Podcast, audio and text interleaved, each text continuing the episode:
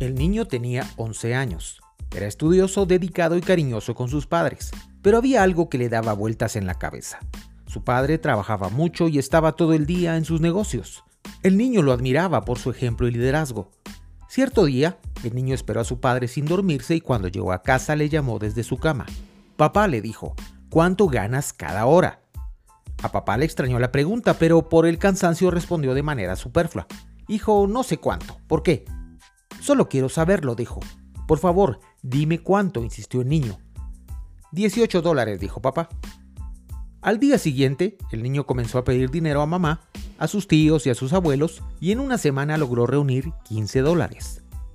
Una noche, al llegar su padre a casa, volvió a llamarlo y le dijo, Papá, dame 3 dólares que me hacen falta para algo muy importante.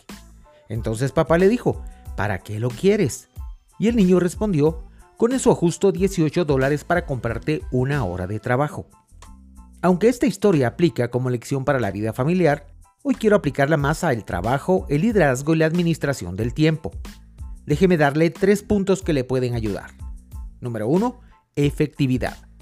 No por hacer más horas somos más efectivos ni más productivos.